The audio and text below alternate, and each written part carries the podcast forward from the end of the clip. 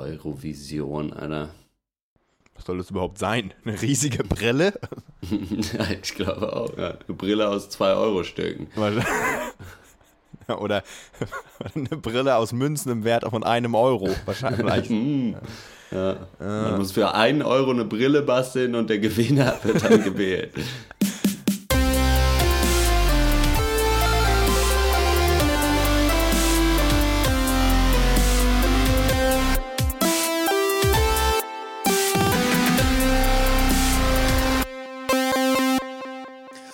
Hallo und herzlich willkommen zum 103. Pencast, unserem wöchentlichen Film- und TV-Podcast Wir hassen Filme. In dieser Ausgabe sprechen wir über drei Filme, nee, über zwei Filme und ein Fernseh-Event. Äh, einer von ungeahnten Weiten. In The Witch wird eine puritanische Familie von einer Hexe terrorisiert, oder? Oder? Ist es wirklich eine Hexe? Und in Der Schamane und die Schlange begleiten wir zwei ungleiche Gefährten auf einer spannenden Reise auf dem Amazonas.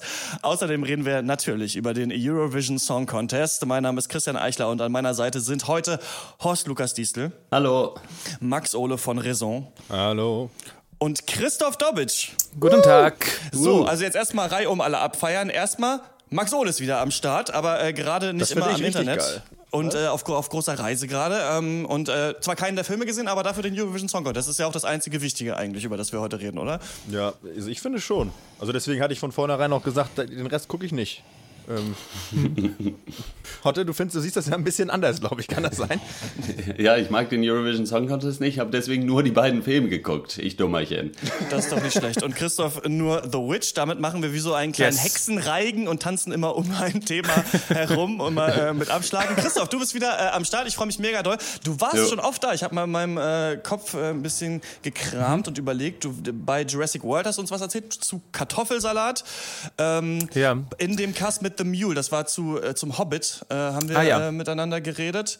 Und noch eins? Ich weiß es nicht. Ich, ich glaube, das war's. Ja. Das ist äh, selten, aber wenn, dann ist es schön. Und äh, ho hoffentlich äh, erweitern wir hier das Portfolio ein bisschen. Das wäre schön. Damals noch unter äh, dem äh, Namen äh, Dr. Brightside, jetzt schon ja. mit dem richtigen Namen. Du hast auch, also ich weiß nicht, ob du das in dein, in dein Portfolio mit aufnehmen willst, Regie geführt beim Pankers 100, den wir äh, in Bayreuth aufgenommen haben. Super cool. Und wir beide kennen uns auch aus Bayreuth. Ähm, mhm. Beide da studiert, ähm, mal auf dem kleinen Wohnzimmerkonzert, das ich gespielt habe, äh, ein bisschen direkt angefangen über Filme ja. zu labern und äh, nie wieder aufgehört.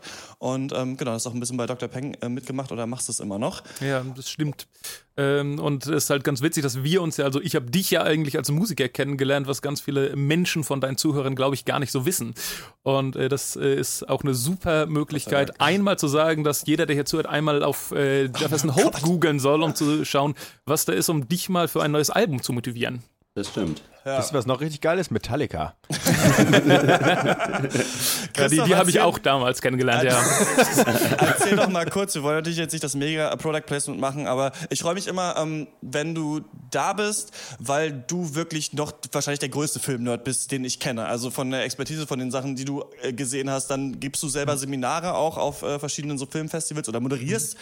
welche, drehst auch selber was, hast doch jetzt auch ähm, gerade deinen jetzt Abschlussfilm ähm, mhm wie, ich habe schon wieder vergessen. Die schönste im ganzen Die schönste im ganzen Land. Ja, Vielleicht kannst genau, du ein bisschen mal ähm, äh, davon erzählen, was das ist. Das ist ja auch noch immer noch eine große äh, Social Media Kampagne da am Start, ne? Mhm. Ja, die ist jetzt tatsächlich sozusagen auf einer gewissen Stagnation, weil wir haben gerade vor zwei Wochen unser Crowdfunding erfolgreich mit 2500 uh, Euro mhm. abgeschlossen, was was sehr gut ist, aber man kann halt immer noch ein wenig über den Film äh, sich angucken auf unserer Social Media Seite spiegleinspieglein.net.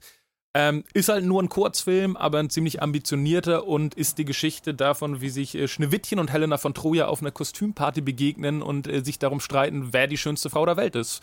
Ah. Ähm, fand ich witzig. Wir haben sehr, sehr gute Schauspielerinnen bekommen. Wir haben ein super Team zusammengestellt und im Endeffekt muss man halt auch ehrlich sein, es ist halt immer nur ein Kurzfilm, also wird auf Festivals laufen und hier und da mal als Vorfilm.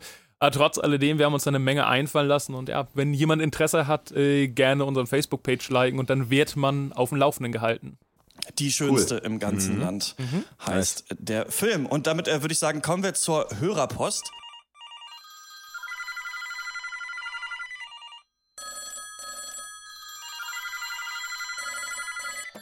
Ja, schönen guten Tag, Dr. Peng, Kundenservice, Betreuungsstelle. Wie kann ich Ihnen helfen?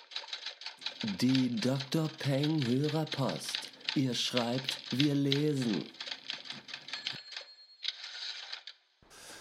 Niklas hat uns geschrieben, äh, Niki, ich kenne ihn auch gut, ist ein mega guter Freund von mir.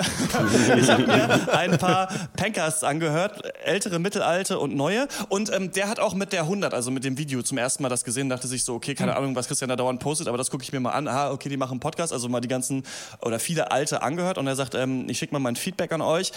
Ähm, es macht Spaß äh, zuzuhören. Ich möchte mehr hören. Finde es gut, dass ihr das so regelmäßig macht, am Ball bleibt und euch weiterentwickelt. Die Mischung aus Witz und Analyse klappt gut. Einziger richtiger Kritikpunkt ist, dass in einigen der Casts schon viel gespoilert wird. Das heißt, wenn ich überlegen würde, einen Thriller zu gucken und ihr darüber sprecht, würde ich vermutlich nicht den Cast davor hören.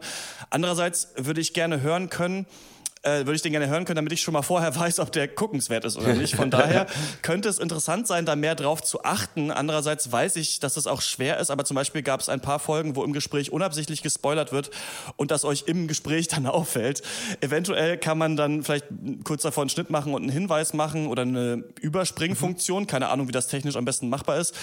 Das war zum Beispiel beim uralten äh, Pankers zu Snowpiercer, wo einer von euch sagt, achso, jetzt, jetzt spoilert er gerade hier den, jetzt spoilert er gerade Snowpiercer, das sage ich natürlich nicht. Und ähm, bei Ghost in the Shell sagt er, gut, das spoilere ich jetzt auch nicht, aber haben wir auch was gesagt, was ein Spoiler für den Film wäre, Spoilerception hier. Äh, ich kenne den Film nicht, aber es schien mir ein Twist zu sein. Also klar, die Grenze ist bestimmt schwer zu ziehen zwischen was noch anteasen ist und was Spoilern ist, ist mir nur aufgefallen. Ich kann mir vorstellen, dass das jemanden davon abhalten kann, den Podcast zu hören, aber ich höre den weiter. Ansonsten keine schlechte Kritik. Macht weiter so. Ich finde das, ähm, danke, vielen Dank äh, dafür, danke, für ja. das Feedback. Äh, Niki, ähm, wir haben da auch oft schon mal drüber geredet, aber so ein bisschen das aus den Augen verloren. Am Anfang haben wir es noch öfter gemacht, dass wir wirklich Spoiler-Teile auch gemacht haben. Und das gibt es ja in manchen Kritiken. Manche Rezensenten machen das ja auch, dass sie sagen, okay, irgendwann kommt ein Spoiler-Teil und dann reden wir über den richtigen Film. Und ich merke selber, dass ich auch oft mir Casts oder Rezensionen erst durchlese, nachdem ich was gesehen habe. Oft, weil ich die Sachen ja noch schauen will und dann da relativ blauäugig reingehen will. Aber es ähm, stimmt natürlich, dass die Frage ist, wie weit geht man? Ich finde zum Beispiel bei Star Wars war das so, da wollte ich nichts wissen und da hätte man mir auch nichts sagen sollen vorher vor diesem Film. bei anderen Sachen habe ich das Gefühl, man erzählt immer so, 65 Prozent, 70 Prozent haben wir so das Gefühl, können wir erzählen, aber die großen Veränderungen am Ende nicht. Und ähm, oft machen wir dann auch keinen extra Spoiler-Teil, wobei ich ja das eben gerne höre, wenn Leute komplett alles spoilern, weil ich natürlich das Gesamt, den Gesamtfilm wissen möchte und gerade auch mit den Twists, was halten die Leute davon. Mhm. Wie sieht ihr das so? Oder vielleicht, Christoph, vielleicht kannst du mal sagen, du hast ja unseren Cast jetzt auch mm, ab und zu mhm. gehört. Ähm, wie siehst du das? Du hast ihn ja, glaube ich, auch nur, wenn du den Film gesehen hast, ne? Ja, also aus, aus genau dem Grund eben. Äh, also ich finde äh, eure Meinung äh, immer amüsant und interessant, aber äh, genau deswegen, ich möchte relativ unbefleckt in Filme reingehen. Selbst bei Trailern bin ich da halt äh, so ein bisschen wankelmütig, wie viel ich da gucke. Und deswegen, ich finde es schön, wenn ich mir quasi eine Meinung gebildet habe, mir nochmal so ein bisschen abzuholen, was was ist. Aber ich finde es halt auch schön und ich finde es eine Qualität von den Podcast und da werden wir bei The Witch, glaube ich, äh, auch ein bisschen auf unsere Grenze stoßen. Äh, ich finde es halt klasse, wenn man halt da ins Detail geht und wenn man fundiert über was redet und nicht sobald man spannendes Thema, ein inhaltliches Thema, wo man Beispiele braucht, angeschnitten hat, sagen ja. muss, ja, nee, und da können ja. wir jetzt nicht weiter drüber reden, weil ja. äh, Plot-Twist. Ja, wir haben das ja immer so ein bisschen auch äh, von den Filmen abhängig gemacht. So, wenn wir das Gefühl hatten, das ist ein Film, den gucken sich bestimmt viele Leute an, ja. dann haben wir gesagt, ja gut, dann halten wir uns da eher zurück. Und wenn das halt irgendwelche Indie-Dinger waren, so wo jetzt eh die Wahrscheinlichkeit nicht so groß mhm. war, dass da viele Leute sich den, also vorhaben, den anzugucken, ja. haben wir immer gesagt, so da können wir ein bisschen mehr ins Detail gehen. Gerade jetzt bei The Witch werden wir da wirklich auch, also da wird's mhm. wieder eine Gratwanderung, weil der Film ohne Spoiler einfach mega uninteressant ist. so ein bisschen. Aber eigentlich ganz witzig, ne? weil das ja eigentlich, würde man sagen, bei Filmen, die eh vielleicht äh, keiner kennt, könnte man eher sagen, spoilert man eher nicht, damit Leute den noch gucken. Und bei Sachen, die eh alle mhm. sehen, kann man auch spoilern. Ne? Also man kann eigentlich, yeah. kann man es auch genau andersrum irgendwie begründen. Ne? Ja, aber so ein bisschen nicht. ist es so bei, also jetzt um bei The Witch zu bleiben, so mit Spoilern wird der Film interessanter und ich glaube, man kann ihn auch, man hat auch mehr Spaß beim Gucken, wenn man darauf hingewiesen wird, eher vielleicht.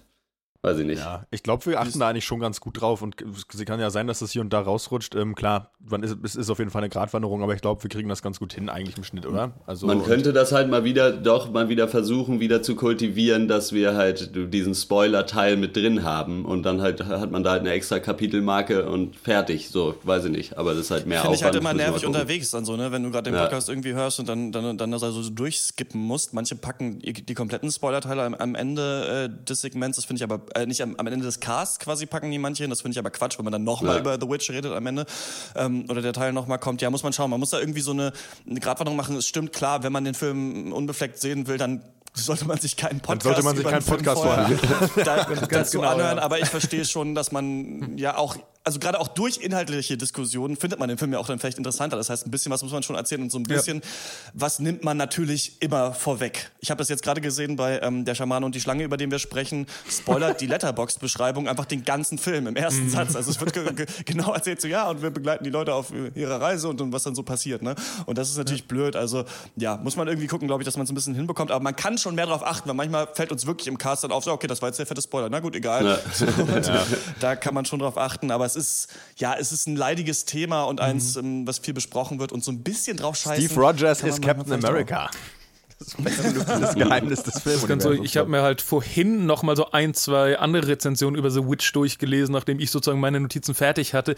Und bei der Süddeutschen Zeitung, was ja wirklich ein großes Medium ist, wird im ersten Absatz einfach so das Ende erzählt. Also das ist so der Aufhänger vom Artikel, dass die da halt die letzte Szene nacherzählen und daran sozusagen äh, die Kritik aufhängen, was ich das ist aber äh, das deutsche Feuilleton, ja, da gibt es das ja. nicht. Also das habe ich ja. auch, bei Spiegel Online und sowas. Ähm, da gibt es keine ähm, diese Spoiler-Sachen eigentlich nicht no so Spoiler Restriction, ja. Ist erst genau. bei Star Wars Force Awakens, da hatten die ja alle dann auch geschrieben, unser spoilerfreies Review, weil yes, das jetzt genau. so ein genau. Riesending war. Aber so richtig sind die noch nicht auf den Zug aufgesprungen. Mhm. Und es gibt auch Leute, die sich komplett dessen verwehren. Die sagen, Spoiler, Schwachsinn, einfach, man guckt den Film nicht.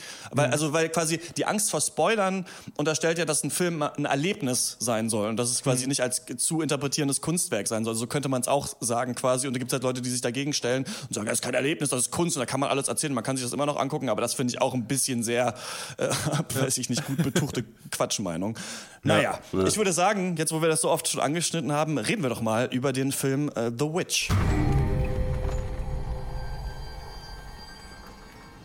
What went we out into this wilderness to find? Leaving our country, kindred, our fathers' houses. For what? For the kingdom of God. Let us pray.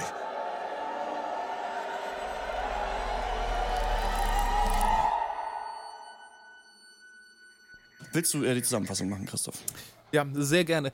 Äh, The Witch ist das Regiedebüt von Autor und Regisseur äh, Robert Eggers und basiert auf Folklore-Erzählungen aus dem 17. Jahrhundert.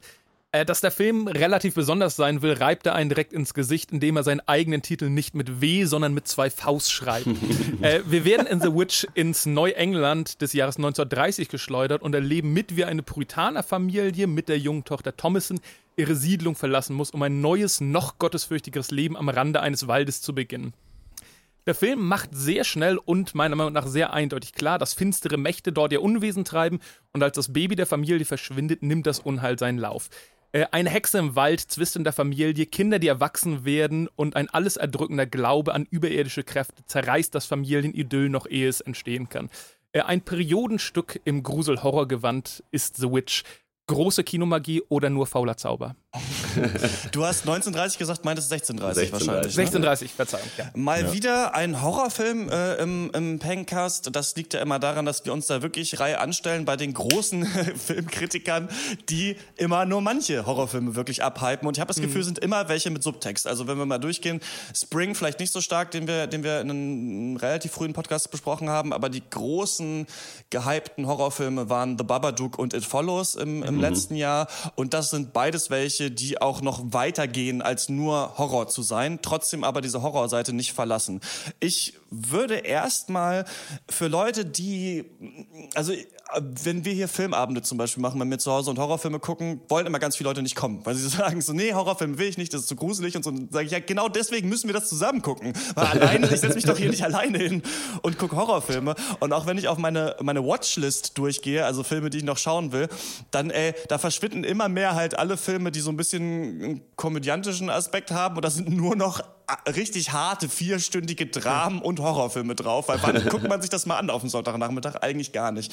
Und ich will aber eine Entwarnung geben, ich finde, so heftig und vor allem visuell heftig ist The Witch nicht. Also man muss, man kann den sich, auch wenn man nicht der größte Horrorfan ist oder Bock aufs Blätter hat, auf jeden Fall anschauen. Ähm, hier wird natürlich eher so der Horror durch die Stimmung ähm, die, die da aufgebaut wird, ähm, so, so ganz langsam aufgebaut, aber es ist nicht so, dass das das riesige Blätterfest ist oder sowas und man sich das nicht anschauen kann.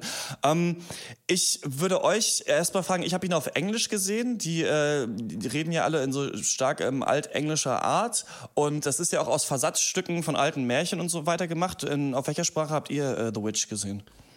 Ich habe ihn auch auf Englisch gesehen. Das ist natürlich nicht Old English, sondern Early Modern English, ah, aber macht nichts. Äh, ja, auch auf Englisch gesehen. Und wie, du hast ihn auf Deutsch gesehen, Christoph? Wie war genau, das? Genau, richtig. Äh, war halt im Kino mit der deutschen Synchro. Ist in Ordnung. Also jeder Film verliert natürlich durch die Synchro und man hat gemerkt, dass sie eine bestimmte Sprache sprechen, die einfach kein deutsches Äquivalent hat. Die haben sich ja. gesiezt, die haben alte Begriffe benutzt. Also ich hatte jetzt keine großen Probleme mit der Synchro und der Art und Weise, wie sie versucht haben, das umzusetzen. Man muss sagen, das Englisch ist teilweise sehr schwer zu verstehen. Okay. Nicht, weil Early Modern English kann man eigentlich noch ganz gut verstehen, äh, auch heutzutage, aber die nuscheln sich alle ziemlich einen zusammen, fand ich. Ist aber, fand, fand ich gar nicht so störend, weil das eigentlich gar nicht so wichtig ist, was genau die immer sagen. Vielleicht. Man kann äh, da auch neue Wörter lernen, wie zum Beispiel yestermorrow, gestern Morgen. Ja. Das finde ich ganz ja. schön eigentlich. Ähm, warte mal, was soll ich sagen? Ähm, The Witch ist ja nicht nur ein Horrorfilm, sondern auch so eine Art Historiendrama und damit spielt natürlich auch der Film. Ne? Es geht quasi darum, und das hat auch der äh, Regisseur Robert Eggers, ist sein erster Film, den er überhaupt gemacht hat. Also es ist eigentlich unglaublich, wie gut es funktioniert. Ähm, hat gesagt, dass er ähm, so versuchen wollte, uns wieder an Hexen glauben zu lassen. Und er meinte, das geht eigentlich hauptsächlich nur, indem wir in eine Zeit zurückgehen, in der Hexenverbrennung und auch der Glaube an Hexen eben quasi alltäglich war und gang und gäbe und die Leute eben wirklich gedacht haben, es gibt das und es gibt diese Frauen, die im Geheimen äh, da die äh, Welt behexen. Und das ist ja auch was, was Horrorfilme eigentlich oder gute Horrorfilme oft schaffen, ist so eine kindliche Angst, eine Angst, vor der wir, wo wir nicht ganz wissen, woher kommt die, wieder aufzuzeigen. Und ich finde, find, das funktioniert in The Witch gerade am Anfang sehr gut gut mit dem Wald, der eigentlich mhm. allmächtig neben dieser Siedlung ist. Und eigentlich, das ist immer dunkel, egal wo man reingeht, tagsüber, nachts, immer stockduster da drin. und ähm, richtig, richtig gruselig, finde ich. Und ich finde, dass der Film auf so einer Gruselebene deswegen auch äh, vor allem anfangs sehr gut funktioniert. War das bei euch auch so? Weiß ich gar nicht. Ich, ich tue mich ein bisschen schwer, damit diesen Film überhaupt ins Horrorgenre zu packen. Weil ich meine, gut, ich kenne mich da auch nicht so sonderlich gut aus, aber für mich ist Horror immer irgendwie gleichgesetzt mit dann halt so Jump Scares oder sowas und sowas ist da halt gar nicht drin. Also es ist halt eher ein bedrückender Film und das funktioniert ganz gut, aber also ich hätte jetzt, wenn ich den einfach geguckt hätte und hätte den dann in ein Genre packen müssen, hätte ich nicht Horror gesagt, sondern eher so vielleicht Psychodrama oder so. Ja. Also ich fand, der hatte halt schon seine Horror-Elemente und der hatte auch Jumpscares. Und vor allem im letzten Drittel hat er plötzlich so den Hahn aufgedreht, dass ich fast das Gefühl hatte, man springt da in einen anderen Film. Also wo es da Schlag auf Schlag kommt, wo es sehr intensiv wurde und eben auch äh, sehr, sehr äh, grafische Szenen gezeigt wurden. Aber alles in allem gebe ich dir recht, es ist ein Film, der halt stark durch seine Atmosphäre lebt und das stimmt. Die fand ich bedrückend, aber ich weiß nicht, ob ich die unbedingt gruselig fand. Also mhm ich, ich fand diese Hexenszenen, äh, die da vorkamen, immer sehr spannend und wollte eigentlich noch ein bisschen mehr davon sehen. Und dementsprechend war halt bei mir nie so dieser Moment, wo ich sage, geh nicht in den Wald. Oh nein, oh Gott, äh, was passiert ja. dann da? Das ist so für mich dieses Exorzist-Phänomen, was bei Exorzist so super klappt, dass du einfach nicht mehr willst, dass die Leute in dieses Zimmer gehen, wo das Kind drin ist. Und das Gefühl hatte ich da beim Wald nicht. Also mhm. da war es nicht so, dass ich einen Schrecken davon getragen habe. Was Horrorfilme ja auch oft versuchen, ist, ähm, den Zuschauer im Ungewissen zu lassen, ob der Horror mhm. wirklich tatsächlich materiell in der Welt existiert, also das Monster, oder ob das nur auf einer psychologischen Ebene passiert, mhm. ob die Leute nur Angst davor haben, vor einer Hexe, die da ist, aber vielleicht gibt es sie gar nicht. Und darum geht es ja in The Witch ganz viel, dass äh, verschiedene Charaktere aus der Familie ähm, bezichtigt werden, die Hexe zu sein. Mhm. Da ist zuerst äh, die Tochter, die, ähm, wie ist ihr Name nochmal? Ich habe äh, den... Thomason. Thomason, genau. Was für ein schöner, was für ein schöner Mädchenname. Ja, Puritanername. Die, die quasi ja, ähm, die spielt dieses Spiel mit dem Baby, ne, dass sie, dass sie sich die Augen zuhält, so, wo bin ich? Ah, da bin ich. Und dann beim dritten Mal ist das Baby weg.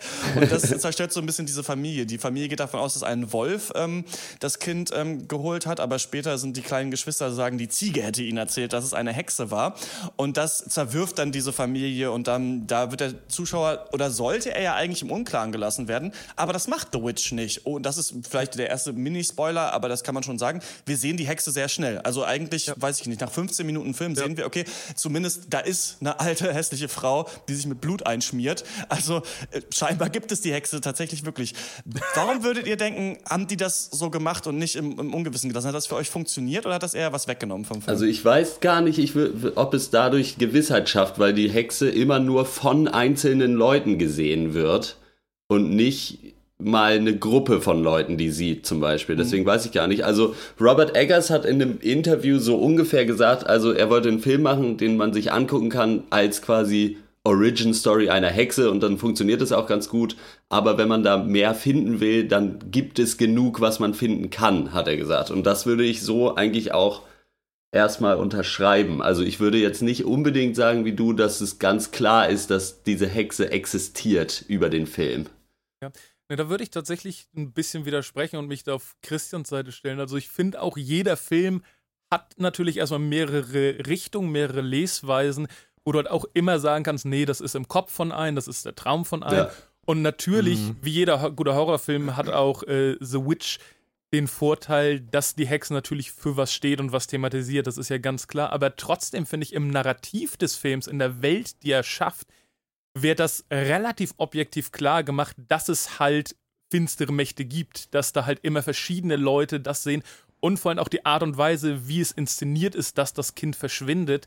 Also das, das ist halt einfach was, was halt nicht natürlich ist, weil innerhalb von einer halben Sekunde das Ding einfach weg ja. ist und Na wir gut, mitten klar. im Wald sind. Und wir sehen immer wieder Dinge, die uns als objektiv auch von den Kameraeinstellungen und auch vom Set als objektiv übernatürlich vermittelt werden. Also ich finde, der Film selbst in seinem Narrativ, der sagt, wir zeigen eine Welt, in der diese Wesen existieren. Und das finde ich halt auch eigentlich spannend, äh, sozusagen als, als moralische Idee, wenn du sagst, also das ist was, wo halt sehr viel Wert auf Historie gelegt ist, was ja auch der Regisseur sagt, was auch stimmt. Genau. Und dann halt über so ein Thema wie Hexenfilm zu machen, der halt so explizit Hexen zeigt, war halt ein bisschen für mich so, als ob du halt einen Film über das Leben des Galileo machst, anhand von Zeitdokumenten, wo du aber halt eben die Erde als flach darstellst, weil es halt der Zeit so genommen wurde. Ja. ja. Aber ich glaube, das ist genau der Punkt, den er hier mhm. raussucht. Also halt die Welt zu zeigen, weil die Leute, ja, wie gesagt, halt ja. damals wirklich dachten, dass es so genau. ist. Und ich meine, ich kann vielleicht noch kurz zu den Puritanern an sich was sagen. Ich was bitte das, darum. Genau. Und zwar ist es eine Strömung von Protestanten, äh, denen die Church of England ein bisschen zu viel Talk und zu wenig Walk war. äh, und äh, die hatten äh, quasi haben überhaupt keinen Wert auf so ritualisches gelegt, sondern da geht es einfach darum, irgendwie jeden Tag beten, predigen, arbeiten und auf keinen Fall sündigen und dann mhm. wird es schon. Und äh, ja. in England 1625 kam dann Charles I. an die Macht. Der hatte für die Puritaner gar nicht viel übrig und das Klima war sehr angespannt. Und da sind dann äh, in, äh, das wurde die Great Migration genannt, Tausende von Familien halt auf nach Amerika, um dort eine Nation of Saints einzurichten. Also weil in mhm. England viel zu viel Schnickschnack dabei war, die wollten zurück zum simplen Leben, deswegen auch Puritaner mhm. und einfach nur in Ruhe arbeiten und beten den ganzen Tag und dann wird schon alles. Und dann äh, in so ein bisschen äh, kognitiver Dissonanz äh, war es dann halt so, dass wenn du halt den ganzen Tag nur arbeitest und betest und äh, dich äh, die ganze Zeit für jegliche auch Gedankensünden irgendwie maßriegelst, dann äh, brauchst du halt irgendwas, um zu erklären, warum trotzdem Scheiße passiert, ja. teilweise. Ja. Und da kommt dann halt einfach äh, die sehr simple Einstellung dazu, ja gut, alles was Die schlecht Frauen. passiert, ist halt einfach der Teufel oder die Frau als Hexe, die dich halt testen in deinem Glauben. Und so kannst du dir dann dein ganzes Weltbild so richtig schön darauf aufbauen. Und das stößt dann aber mitunter halt an Grenzen. Und ich finde, da ist der Film äh, ganz gut da drin, das aufzuzeigen, weil es eigentlich völlig egal ist, ob es die Hexe wirklich gibt oder nicht, weil sie trotzdem, auch wenn sie nicht existent ist, diese Familie halt auseinanderreißt, quasi. Ich finde das, äh, es war natürlich eine falsche Fährte, die ich gelegt habe mit der Frage, ähm, die Hexe wird gezeigt, also wissen wir, dass sie da ist. Wie fandet ihr das? Denn ich finde, das ist gerade äh, ein ganz intelligenter ähm, Schachzug, den, den Eggers da macht. Und zwar äh, am Anfang, als ich den Film gesehen habe, dachte ich auch, okay, das ist ja komisch. Und dann dachte ich mir, dass das eigentlich so zeigen soll, dass der Film zwei Seiten hat, aus denen man so einen Horror kreieren kann. Und das eine ist ja, wir sehen direkt eine Hexe, aber es gab ja keine Hexen früher. Aber Leute dachten eben, eben es gäbe welche. Und damit wird gespielt. Aber dann, und ähm, das finde ich immer toll an Filmen, ist, wenn der Titel mehrdeutig ist oder du am Anfang quasi den Film siehst und denkst, okay, The Witch, das ist scheinbar eine Hexe, darum geht's. Und dann, wenn man den Film am Ende guckt und sich fragt, okay, was, was genau war jetzt The Witch eigentlich in diesem Film? Ja. Und dann können wir nämlich vielleicht auch davon ausgehen, dass es nicht die Hexe im Wald ist, die wir, die wir gesehen haben, die die Hexe ist, die den Film betitelt. Und dann gab es aber früher eben doch Hexen auf eine andere Art. Und das finde ich eben ganz interessant, dass der Film diese beiden Sachen macht. Und Eggers hat auch in einem Interview selber gesagt, und das finde ich ganz interessant, dass eben man, also er guckt sich gerne Geschichte an, um zu zeigen, dass Menschen irgendwie immer schon gleich waren und es Sachen gibt, die heute politisch gemacht werden, die auch damals schon in den Menschen drin Ja. waren. Und eine Sache Ja. ist eben Feminismus. Und er sagt halt, dass diese, dass ganz klar eben auch die Hexenverbrennung ein Zeichen des Patriarchats war, die Angst vor Frauen und vor allem die Angst vor Frauen mit Macht zu zeigen. Und vielleicht aber auch die Angst von Frauen selbst, diese Macht zu ergreifen. Und darum geht's ja auch in The Witch. Und diesen Aspekt finde ich ziemlich stark in dem Film. Also, dass man, dass man dadurch, dass es so äh, gebrochen wird und eben nicht gesagt wird, okay, Leute haben früher an Hexen geglaubt, waren aber einfach nur blöd, sondern nee, es gab wirklich eine Hexe und dann, ah, okay, wer ist ja eigentlich die Hexe? Da kann man viel so drüber nachdenken und danach drüber reden. Das mag ich immer an Filmen. Man muss aber wahrscheinlich sagen, okay, wenn man überhaupt keine Lust auf sowas hat und einfach nur einen Horrorfilm sehen will, dann ist es super stumpf eigentlich. Ne? Also dann kann man an dem Film sagen, okay, das habe ich schon gesehen, ah, hier ist ein Exorzismus, ah, hier passiert das und so weiter. Und da könnte man enttäuscht sein, glaube ich, wenn man keinen Spaß daran hat, sich auf diese Welt einzulassen. Ja. Genau, und im Endeffekt fand ich es eigentlich tatsächlich sehr erfrischend, dass er halt so eine klare Welt schafft und auch halt zeigt, wo sein Mythos ist und nicht irgendwie wie viele andere Horrorfilme bis zur letzten Minute wartet, um irgendwie so einen äh, Village-Twist zu ziehen oder sowas oder halt um zu sagen, oh, war alles nur ein Traum, war alles nur ausgedacht, sondern der spannt seine Welt sehr klar auf und stellt dann eben die Themen und die Figuren in den Mittelpunkt, auch im Zusammenspiel mit dieser übernatürlichen Macht. Das finde ich eigentlich immer ganz schön, wenn der sich nicht auf billige Taschenspielertricks und halt äh, aus dem Hut gezogene Wendungen verlässt. Das habe ich bei The Witch halt überhaupt nicht das Problem. Also hatte ich immer das Gefühl, da war alles sehr gut vorbereitet, was passiert Ja. ist. Ich fand auch die äh, schauspielerischen Leistungen echt äh, beachtenswert. Ja, also man hat den ab. Leuten das wirklich abgekauft. Ja. Und nicht nur von den Schauspielern her, sondern auch von der Charakterisierung einfach. Also die waren wirklich durchdacht und die hatten alle so ihre Sachen. Genau. Und man hat den schon, also wenn man die erstmal verstanden hatte, so was ist wer für ein Charakter, dann haben die sich auch schlüssig verhalten Mhm. Ja. trotzdem. Also auch wenn das natürlich alles mega dann den Bach runtergeht mit der Familie, so ein bisschen, äh, Mhm. hat sich nie irgendwer dann verhalten in einer Art und Weise, wo man sich denkt, hä, warum macht er denn jetzt das so? Und äh, das fand ich schon auch stimmig. Und auch halt so, dass halt so ganz nebenbei aufgezeigt wird, dass es halt nicht funktioniert mit diesem, wenn alles eine Sünde ist, Ja. so, und wenn dann der, äh, der äh, halt so, Sohn in die Pubertät kommt und halt irgendwie äh, Brüste auf einmal ganz toll Mhm. Genau. findet. Und es gibt Und- nur ein Mädchen in seiner Umgebung, Eben. nämlich seine Schwester. Eben, dass es dann halt äh, da sehr schnell an die Grenzen geht. Oder Ja. auch so dieses, dass der Vater dann hier und da dann eben doch mal eine Lüge in Kauf nimmt Ja. und sowas. Also, dass das alles funktioniert für einen Menschen, so dass er sich selber dieses Korsett anlegt und dann aber trotzdem da immer ausbrechen kann und sich das trotzdem irgendwie hinrationalisiert. So, das fand ich hier clever gezeigt, weil es, weil da kein Fokus drauf liegt, sondern das einfach so nebenbei mit eingewebt wird in die Story. Fand ich sehr schick. Ja. Also das mit Schauspielern, das will ich mal komplett unterstreichen auch. Äh, vor allem die äh, Anya Taylor-Joy, die halt noch nicht so viel gespielt hat, die fand ich großartig, hat den ganzen Film sehr stark getragen und ist halt tatsächlich 20 Jahre alt. Also Ja. die spielt er ja irgendwie so, wie alt soll sein, 14, 15, also so kommt Ja. gerade in der Pubertät in den Film, habe ich ihr komplett abgekauft. Und von der Figur her fand ich halt den Vater so toll angelegt. Ja. Also abgesehen davon, dass er sauber gespielt hat, aber man sieht diese erste Szene, also die erste Szene, äh, no Spoiler, weil es die erste Szene ist, ähm, ist halt dieser Prozess gegen ihn, wo man nie genau rausfindet, ja. was los ist, aber er scheint halt eine noch purere Glaubensvorstellung genau. als die anderen zu haben. Wird denn dementsprechend äh, aus dem Dorf geschickt. Und man könnte denken, dass der Film in so eine Falle tappt, weil äh, den gottesfürchtigen Familienvater, den haben wir schon so oft gesehen. Das ist so ein altes Klischee. Und er schlägt seine Kinder und betet die ganze Zeit und so weiter und so fort. Und so einer war halt eben nicht, sondern es ja. gab immer mal wieder so Momente, in denen er wirklich ein liebevoller Vater war, in dem er eben auch Regeln ein bisschen gebogen hat, um seine Familie zu schützen, um sie zu ernähren.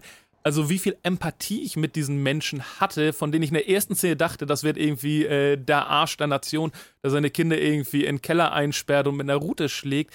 Das fand ich sehr, sehr, sehr schön, dass sie halt da eine Figur, die eindimensional hätte sein können, wirklich ausformuliert haben. Ich finde auch, ähm, ein Mensch, der äh, schlauer ist als ich, könnte das vielleicht besser sagen. Aber wir reden ja über Protestanten und da müssen wir natürlich auf Max Webers protestantische Ethik zurückkommen. Max Weber hat ja damals so ein bisschen versucht eigentlich zu erklären, dass diese, diese Ethik, die wir jetzt haben, also dass Arbeit so einen hohen Wert hat bei uns in der Gesellschaft, dass nichts Neues ist komplett mit der industriellen Revolution, sondern halt hauptsächlich auch einfach aus dem, ähm, von den Protestanten kommt eigentlich. Ja. Also dass Arbeit so ein bisschen oder auch die Früchte der Arbeit so ein Zeichen sind, dass Gott einen liebt. Die innerweltliche Askese heißt es da. Und da könnte man schon auch so ein bisschen das vielleicht als äh, Kapitalismuskritik quasi sehen, dass du halt einfach auch schon weiter oder Grenzen durchbrechen musst vielleicht einfach, um irgendwie eine ethische neue Verordnung der Welt vielleicht zu, zu verstehen, die vielleicht in Thomason drin ist, also die wirklich merkt, so wie wir das hier machen, irgendwie wo alles Sünde ist und wo die Arbeit und immer weiter und äh, immer besser, das einfach, einfach so Gott zu dienen, dass das vielleicht nicht das ist, worauf es im Leben ankommt. Ich weiß nicht, ob Robert Eggers das wirklich auch äh, sagen wollte, wenn man das Interview mit ihm liest, der ist super witzig, ne? Der redet so echt, so wie wir labern. So, ja, ich wollte einfach mal was machen, was cool ist. Dann habe ich mir das angeguckt und dachte ich, ja, dann lese ich halt mal die ganzen historischen Sachen und dann geht's los. Ähm, mir hat auch ganz gut gefallen, das wurde ja auch am Ende nochmal gesagt, dass eben ganz viele Versatzstücke aus so Märchen genommen werden. Also zum mhm. Beispiel ein Apfel spielt auch eine Rolle. Fand ich äh, ganz interessant. Bei mir kriegt The Witch 8 von 10 Punkten. Ich finde, das ist eine, eine, eine tolle Idee, das mal so umzusetzen, dann ein Gesellschaftsbild zu zeigen, das vielleicht auch heute noch Relevanz hat letzten Endes als Unterhaltungsstück ist es vielleicht nicht äh, das Größte und Tollste, was ich je gesehen habe. Und ich bin gespannt, ähm, wenn Leute Horrorfans da draußen sind, können sie uns mal schreiben, wie sie The Witch fanden, ob sie da so finden, dass ja das Genre, was sie so gerne mögen, hier gut abgebildet ist oder in eine völlig langweilige, äh, platte Richtung gedreht wurde. Ähm, ja, ich gebe sogar 8,5 von 10 weil es auch, also ich habe schon in manch einer Vorlesung über die Puritaner und Calvinisten im frühen in New England gesessen und die waren alle mega langweilig. Und äh, insofern kann dieser Film gar nicht so langweilig sein, weil es eigentlich noch viel langweiliger ist. Äh, nee, fand ich sehr schön, das zu sehen und äh, also so von dem meinem dann doch auch beschränkten Wissen darüber echt einfach relativ originalgetreu alles abgebildet. Und äh, visuell, vielleicht noch kurz der Punkt, fand ich, sah es auch mega gut aus. Wir haben es vorhin kurz ein bisschen uns kurz über diese Aspektratio ein bisschen lustig gemacht, weil der ist in 1,33 zu 1 gedreht, also fast quadratisch. Und äh, das haben sie gemacht, um das Haus einerseits ein bisschen bedrückender und klaustrophobischer zu machen und andererseits, um äh, hinzukriegen, dass die Bäume wirklich richtig bedrohlich viel größer über diesen Menschen türmen quasi. Und unter dem Gesichtspunkt, denke ich, war das eine kluge Wahl sogar. Hat mir gefallen, visuell. Mhm. Ja, ich bin tatsächlich sehr hin und her gerissen, weil von Kritikerseite lobe ich den sehr. Also ich, ich finde, er hat ein schönes Setting, was man auch nicht so oft sieht in Horrorfilmen. Hat tolle Darsteller und reißt eben viele Themen an. Also wir haben irgendwo so eine äh, Garten-Eden-Metaphorik, wie er so äh, aus, aus der Gemeinde ausgeschossen wird. Wir haben das, das Buch von Job da drin. Wir ja. haben eine Coming-of-Age-Geschichte ein. Also so im Herzen ist halt eine ganz, ganz urige Coming-of-Age-Geschichte, die sogar thematisch von den Bildern, das erste das letzte Bild rahmt sozusagen äh, die Menschwerdung einer der Figuren. Und ich hatte das Gefühl, dass da ganz, ganz, ganz viele Themen drin sind, was ich interessant fand. Und trotzdem als Zuschauer selbst hat er mich nicht hundertprozentig gefesselt. Mhm. Da hatte ich am Anfang das Gefühl, da ist halt so viel Farmville Survival Stuff drin. Dann die mhm. gruseligen Szenen haben mich halt auch nur so halb bekommen. Also mein Kopf sagt ja, mein Herz und mein Gefühl sagt na ja. Und äh, des, des, deswegen ist es halt für mich tatsächlich nur eine sechseinhalb von möglichen Szenen. Okay. Ja, ähm, Hotte empfiehlt einen Horrorfilm. Dann Muss ich da eigentlich reingucken, tatsächlich? Das ist eigentlich für mich eine Auszeichnung. Ähm, Robert Eggers ist ja eigentlich seines Science Mecklenburger. Ihr habt ja immer Robert gesagt, das stimmt halt nicht. Also das ist einfach Robert Eggers und ich glaube, der kommt aus der Nähe von Ludwigslust. ich Wollte ich noch auch, kurz ja. eingeworfen haben. Ja, gut. Der Film ist natürlich in 1,66 zu 1 gedreht, aber das Oh. ähm, nur am Rande. The Witch ist ab jetzt in den deutschen Kinos. Was ist eure Meinung zum Film? Äh, hat er euch gefallen? Seid ihr Horrorfans sonst? Und ähm, welche Horrorfilme, die wir vielleicht äh, verpasst haben, sollten wir mal besprechen? Wir haben ja diesen Horror-Nachholcast gemacht letztes Jahr zu Halloween. Den wird es auch äh, natürlich dieses Jahr wieder geben. Also wenn ihr Meinung habt, was wir unbedingt sehen müssen und was nicht Rosemary's Baby, The Shining oder Halloween ist, dann schreibt uns an podcast at drpeng.de. Und damit kommen wir zum nächsten Thema und das ist der Schamane und die Schlange.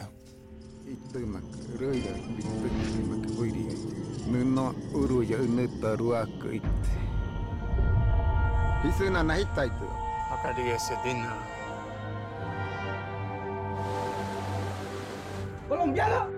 Vosotros habéis montado el diablo a la comunidad. A lo menos lo muere. This is madness. Usola Messia, un redentor noticios. ¡Déjame! ¡No hay al infierno!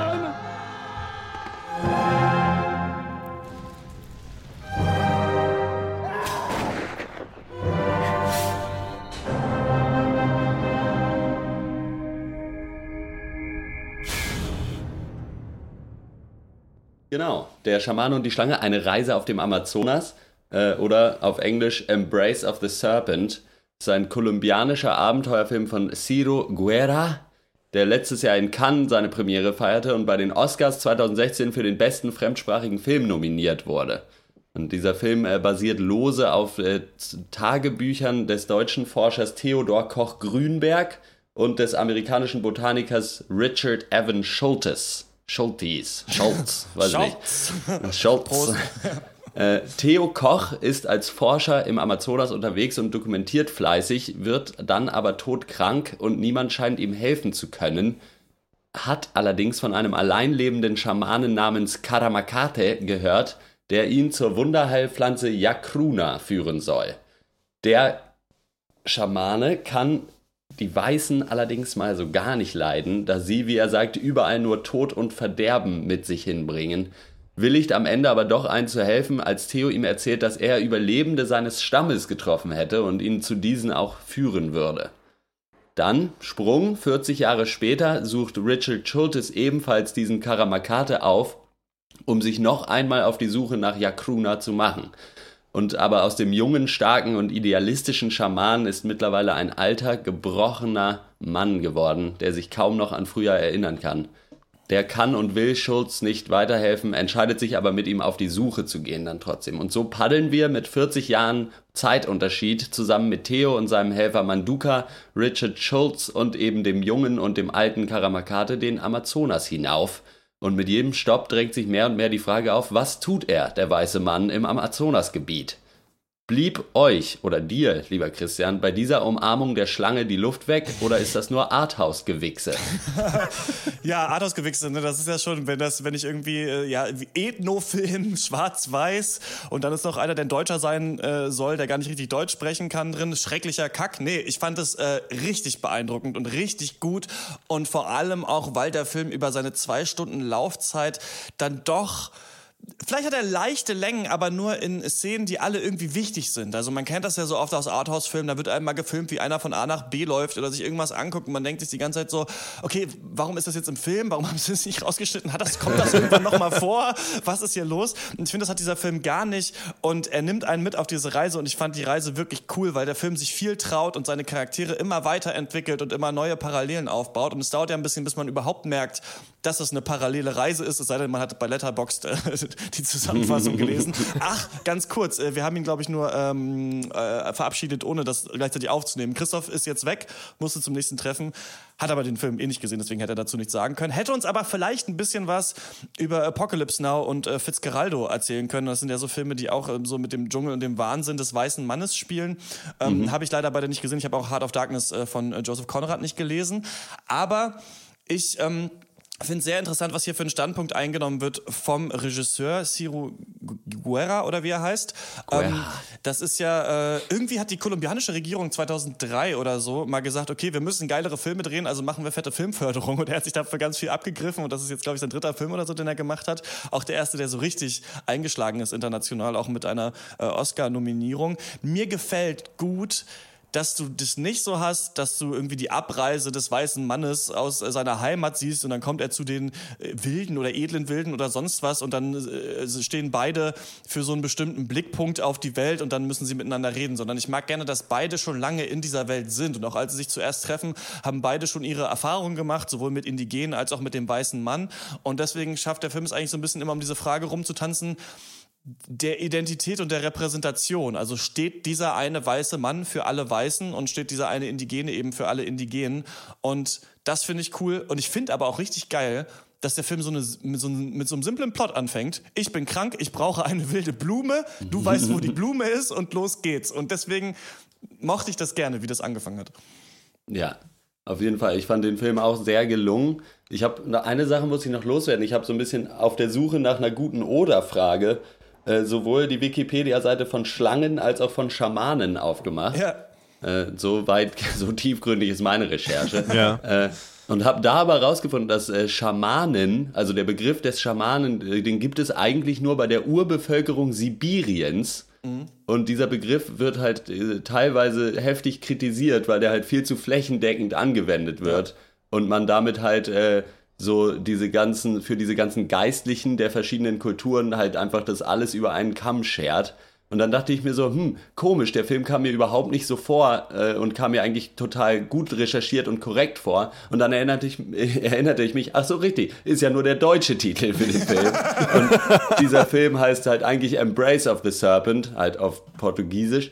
Und äh, also halt die Umarmung der Schlange und dann halt auf Deutsch der Schamane und die Schlange eine Reise auf dem Amazonas. Also das ist halt so geil irgendwie schon Ich finde auch geil, dass das Cover von dem Film halt hey. bunt ist einfach, also nachträglich gefotoshoppt. Der Film ist halt fucking Schwarz-Weiß-Film, also da ist keine äh, Farbe halt drin, während die über den ja, Amazonas Also das deutsche Cover ist so ein Shot durch einen grünen Dschungel auf zwei Leute in einem Einbaum. Ja, sieht so ein bisschen aus wie früher diese Time-Life-Dokus mit Hardy Krüger. Ja, echt, ey, geht schon mal gar nicht klar. Aber zurück zum Film. Hat mir sehr gut gefallen. Da ist wahnsinnig viel drin und diese Erzählweise ist so genial gewählt dafür. Also dadurch, dass man diese 40 Jahre Lücke quasi hat, eröffnen sich total spannende Erzählmöglichkeiten. Also vielleicht eine Sache, mal so leichter Spoiler, da sind sie, äh, kommen sie, äh, die früheren quasi, also der junge Schamane und Theo Koch, äh, an so eine Mission, ein katholischer Priester Waisenkinder missioniert und äh, das eine kommt zum anderen und irgendwie äh, äh, reisen sie da wieder ab und äh, lassen diese Kinder mehr oder weniger alleine zurück. Und dann kommst du halt 40 Jahre später wieder dahin und es wird dir gezeigt, was daraus geworden ist. Und du verstehst es sofort einfach. Ohne dass da irgendwie erzählt werden muss, was da genau passiert ist, kann man sich das total gut selber vorstellen, wie das eventuell passiert ist, wie das dazu kommen konnte und man versteht es einfach. Und da in, in, mit sowas ist der Film total clever. Also diese Parallelen äh, Storystränge quasi, die sich wie Schlangen umeinander winden. wie das äh, Aurin. Ja. Ist, äh, was? Wie das Aurin, das ist doch auch äh, ja. die Schlange, die sich in den Schwanz beißt. Oder der, der magische Wurm Ururoborus oder so. Uroboros, ja. Ururoborus, ja, genau. der Schamane, der sich in den Schwanz beißt. ja. Was für ein Idiot! nee, äh, Dazu muss man sagen, visuell, also richtig starke Bilder drin und äh, ja, äh, wir haben es mal wieder mit einem Film zu tun, der den moralischen Zeigefinger schön eingepackt lässt. Man, man zeigt mit einem Nackenfilm, mit dem Nackenfilm nicht auf angezogene Kinos. äh, ja, klar, und äh, so das übergeordnete Thema würde ich auf jeden Fall auch sagen, ist so die Identitätsfindung und da ist es auch ganz clever, mal das andersrum zu haben. Also Coming of Age, so ein bisschen wie bei ewige Jugend, vielleicht eher, dass du eben nicht den Jungen hast, der sich in der Welt zusammen äh, zurechtfinden muss, sondern du hast den Alten, der die Welt eigentlich schon vergessen hat mhm. und dann rückwärts nochmal seine Identität wiederfinden muss. Das fand ich auch spannend. Ich finde auch schön, es ist ja ähm, eben parallel erzählt. Du hast den äh, alten Karamakate und den jungen und du hast diese beiden Forscher. Und irgendwie ist die Reise ja die gleiche, die sie machen. Also sie Ja. gehen auf die Suche nach dieser Pflanze. Und es war wohl so, das hat der Regisseur erzählt, dass er in diesen äh, Tagebüchern vom äh, zweiten Forscher, von Schultes, ähm, hat er ne, ne, so einen Mythos gefunden quasi, den die Indigenen erzählt haben. Und irgendwann ist ihm aufgefallen, dass dieser Mythos über diese bestimmte Figur einfach der Theodor Koch Grünberg ist. Also dass die Leute einfach Ah, okay. über diesen ersten Forscher, der, der da war, mittlerweile Mythen aufbauen und ihn direkt auch als den erkannt haben und gedacht haben, er ist auch wieder der. Und da finde ich Ja. schön, wie der Film dir eigentlich auf einer filmischen Ebene die indigene Sichtweise, dass es eigentlich der gleiche Mensch ist, der zweimal sich auf die Suche begibt, einmal eben weil er krank ist und einmal aus anderen Gründen, äh, das, das dir so aufbürdet. Und das finde ich ganz schön, weil was ich eigentlich am besten finde an der Schamane und die Schlange, ist, dass der Film weder so total nihilistisch ist, aber auch überhaupt nicht diesen Ethno-Kitsch versucht zu Ja. predigen, aber es trotzdem irgendwie macht. Also er- der Film nimmt sich nicht zurück und sagt, es ist nicht so, dass wir doch alle wieder im Einklang mit der Natur leben sollten und mal aufpassen sollten, was los ist und nicht einfach alles abholzen oder den ganzen Kautschuk abzapfen und äh, dabei über Leichen gehen sollten. Diese Aussagen macht der Film schon, aber er macht es anders. Er macht es nicht auf so eine Hollywood-Art, sondern er zeigt es dir einfach nur so im Vorbei fahren eigentlich mit diesem Boot über den Mhm. Amazonas. Und da mag ich auch was, was ich vielleicht so visuelles Storytelling nennen würde, dass du ganz schnell siehst, dass es bestimmte Symbole gibt, bestimmte Dinge, die für etwas stehen und dann erkennst du sie auch später im Film. Also man sieht Ja. da einmal, wie sie auf dieser, ja, sie, da kommt einer, Manduka heißt der, ne? also der ähm, ursprüngliche Forscher ist mit ja, zwei Leuten unterwegs. Karamakate ist quasi der, der alleine ein Aussätziger war, der sie zu dieser Blume führen soll. Und der andere Manduka ist so der, in der Ethnologie wird es oft Informant genannt, also jemand, der sich mit dem Ethnologen einlässt und ihm quasi die Welt erklärt und mit ihm mitreist. Und der kommt dann ähm, an so eine Stelle, wo Kautschuk eben abgezapft wird und da wird quasi in so Dreiecksform ähm, in so einen Baum halt äh, reingeritzt und dann steckt da was drin und dann wird unten in so einen Eimer halt das abgezapft quasi. Und das erkennst du dann später halt wieder, dass das hier auch passiert ist und du weißt, wofür das steht, dass es diese Kautschukkriege scheinbar gab, die in der kolumbianischen Vergangenheit ganz schrecklich waren, also wo richtig viele Indigene ihr ihr Leben lassen mussten dafür, dass halt ähm, andere eben äh, äh, diesen äh, den äh, Baumsaft abzapfen durften. Und das finde ich so schön. Du siehst manchmal, wie ein, wie ein Wald gerodet wurde oder sowas und du bist sofort aufmerksam. Vielleicht auch so aufmerksam, Ja. wie jemand ist, der im Dschungel lebt. Also der wirklich an visuellen Details Sachen erkennt. Ich wollte dich mal fragen, wie siehst du die Entscheidung, den Film in Schwarz-Weiß zu machen? Denn erst habe ich mich gefragt, warum ist das hier drin? Ich meine, die drehen im Dschungel am Amazonas. Was für ein besseres Set könnte man haben, um es halt in Farbe zu machen? Aber ich glaube so ein bisschen, dass du einmal so eine zeitlose Ebene reinkriegst. Natürlich sind auch die Fotografien, die die gemacht haben, damals eben in Schwarz-Weiß. Also so ein bisschen unser Blick Ja. auf die Zeit ist ja Schwarz-Weiß. Andererseits ähm, bringt es so eine Kälte rein in den Dschungel, die so ein bisschen mehr was Beobachtendes hat. Das finde ich auch ganz interessant. Es gibt ja manche Filme, da denkt man sich einfach, Jan Böhmermann hat es mal im Podcast gesagt, haben sie einfach na nachträglich entschieden, lass mal schwarz-weiß machen, damit es, damit es irgendwie cool wirkt. Wie fandst du das? Ich fand es stimmig, weil es eben, ich glaube, dass Farbe hier einfach abgelenkt hätte. So, weil du, du hast, also die Shots sind ja auch so schon wahnsinnig schön. Und ich glaube, wenn du da dann auch noch Farbe drin hättest, dann würde so diese, ja, einfach so das Atemberaubende des Regenwaldes im Amazonasgebiet einfach zu sehr ablenken, glaube ich. Und vielleicht auch so dieses, vielleicht soll es auch, ich meine, da lehne ich mich jetzt ein bisschen aus dem Fenster, aber vielleicht soll es halt auch einfach das zeigen, dass das für die Leute, die da wohnen, halt ganz normal ist und nichts Besonderes. Ich weiß nicht, ob das so geplant war, aber ich fand das auf jeden Fall eine stimmige Entscheidung oder es hat auf jeden Fall nie genervt. Also man hat sich nie gedacht, so ja gut, wa- warum, warum soll das jetzt schwarz-weiß? So irgendwie, das ist doch nur Arthouse-Zeug. Äh, fand ich stimmig insofern. Insofern hatte ich damit jetzt überhaupt kein Problem irgendwie. Ja. Was wollte ich denn? Irgendwas wollte ich noch sagen. Genau, äh, wa- was ich schön fand, ist, dass dieser Film sich halt traut, sich hinzustellen und zu sagen, ja, wir haben auch keine, keine Antwort darauf. So, weil, also für mich ging es, war auch eine, was sich natürlich durchzieht, ist so was, aus welchen Gründen kommt der weiße Mann zu den Indigenen und was tut er und aber auch so was, wa- kann er überhaupt Gutes tun, wenn er da ist, quasi. Auch wenn seine Absicht ist, zu helfen. Und, ein- oder, oder wie viel kann er sich rausnehmen, so bevormundend dann zu sein. Und da fand ich es eine sehr schöne Szene, wie äh, dieser Theo Koch da ja ist, der ja wirklich äh, äh, das nur also da äh, äh, Wissen quasi sammeln wollte, um das mit der Welt zu teilen, was ja lobenswert eigentlich er ist. Und dann gibt es eine Szene, da wird ihm ein Kompass geklaut.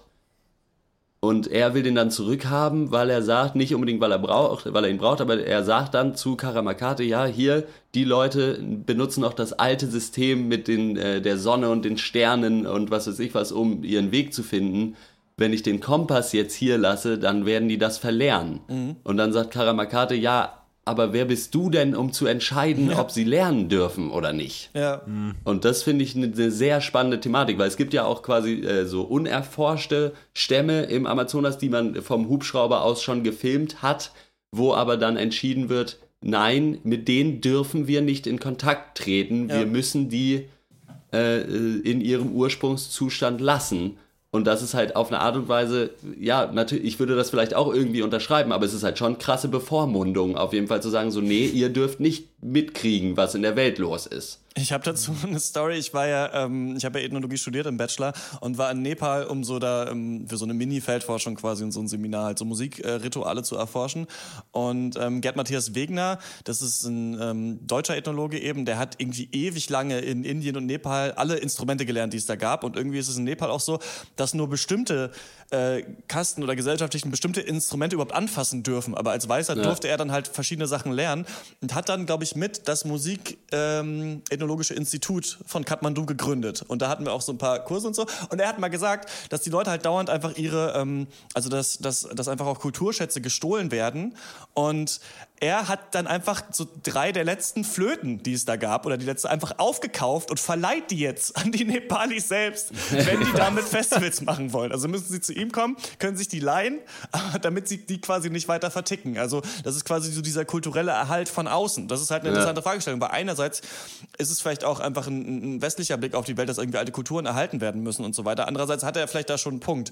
Und ähm, das ist auch was, was im, äh, ich glaube, zweiten Star Trek-Film äh, passiert und äh, auch in der Serie, die ich nie gesehen habe, äh, The Next Generation, glaube ich vor allem. Das heißt, es ist die Prime Directive irgendwie. Das ist das, wo, ähm, wo, worunter die operieren dürfen quasi. Ne? Und da geht es darum, dass du eben auch nicht äh, so quasi Kulturen, die noch nicht ähm, die, die Weltraumreise erfunden haben, darfst nicht hingehen und denen das geben. Und das ist halt ein interessanter Punkt. Ich finde es cool, dass das drin ist. Und so hat der Film eben mehrere so Gedanken, Denkansätze, die spannend sind und die zeigen, wie vielschichtig die Charaktere sind. Ich will mal, einer ist ja dieser Manduka, der quasi der, der Informant ist. Ähm, ja von Koch Grünberg und der wird natürlich von Karamakate so als jemand gesehen, der sich komplett dem, den Weißen sich versklaven lassen hat quasi, ne? der einfach mit ihm, ja. der ihm sein Zeug trägt, der mit ihm mitkommt und irgendwann haben die ein Gespräch und dann sagt Manduka so, ja, aber dieser Weiße hier ist der Einzige, der bei den Weißen quasi ein gutes Wort für uns einlegen kann. Das ist der Einzige, der wirklich an uns interessiert ist. Und deswegen unterstütze ich den quasi aus so einer politischen Entscheidung, die er quasi trifft. Ja. Ne? Und das finde ich halt auch spannend. Und deswegen ich finde, ich mag den Film echt gerne und ich finde, weil er so viele Eigenschaften hat, die wir immer bemängeln in anderen Filmen, dass die Charaktere nicht vielschichtig genug sind, nicht mal intelligent ja. sind, dass aber auch nicht schwarz und weiß gedacht ist. Karamakate ähm, ist nicht der strahlende Held dieses Films, zumindest am Anfang nicht. Und da ist auch interessant, wer quasi bestraft wird eigentlich und wer, wer äh, am Ende Vergebung erfährt. Und ähm, das hat mir äh, alles äh, sehr gut gefallen. Ich gebe äh, deswegen ähm, dem Schamanen und der Schlange, El Abrazo de la Serpiente, äh, 9 von 10 Punkten. Ja, ich muss auch nochmal sagen, ich äh, kann mich nicht daran erinnern, dass wir in dem Film zwei Indie-Arthouse-Filme besprechen und beide einfach gut sind. In einem Podcast, ja. ja. Äh, was habe ich gesagt? In dem Film. Achso, ja. Also ja, ich nehme hier auch noch Video auf. Seit dem hundertsten ein bisschen gehuckt. Ja. Aber äh, ja, äh, hat mir auch sehr gut gefallen. Da ist so viel drin, äh, sieht visuell top aus. Es ist keine Reise auf dem Amazonas, äh, werte deutsche Titelübersetzung. Also das kommt schon auch vor. Es sind schon auch Leute auf dem Amazonas unterwegs. Und ja, wirft viele Fragen auf, beantwortet sie selber nicht. Das ist aber in dem Fall ein Bonus.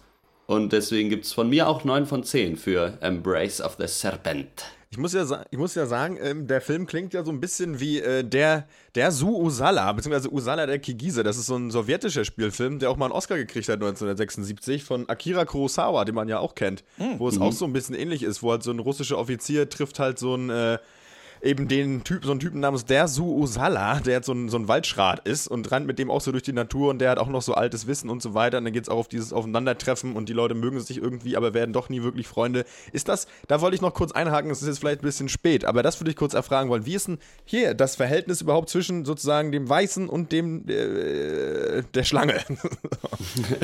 Der Weiße ist natürlich die Schlange, der äh, der Jaguar. Ähm, schwierig zu sagen, dadurch, dass der Film so vielschichtig ist, weil die beide eben wirklich auch miteinander arbeiten müssen und der Weiße Ja. erst herabsieht auf den anderen, aber dann auch dessen Sicht äh, verstehen kann quasi auf die Dinge. Und Okay. ähm, die nähern sich schon an, aber nicht unbedingt in einer Zeitlinie. Ja, Also die werden auch nicht unbedingt Freunde oder so. Ja. Also das ist jetzt nicht, ich meine, und das ist ja auch, der Film ist eh nicht so gestrickt wie jetzt irgendein Hollywood-Film. Äh, insofern ist es, äh, findet auf jeden Fall eine Annäherung statt und so ein bisschen gegenseitiger Respekt wird aufgebaut, aber diese Menschen werden keine Freunde und müssen es auch nicht werden. So.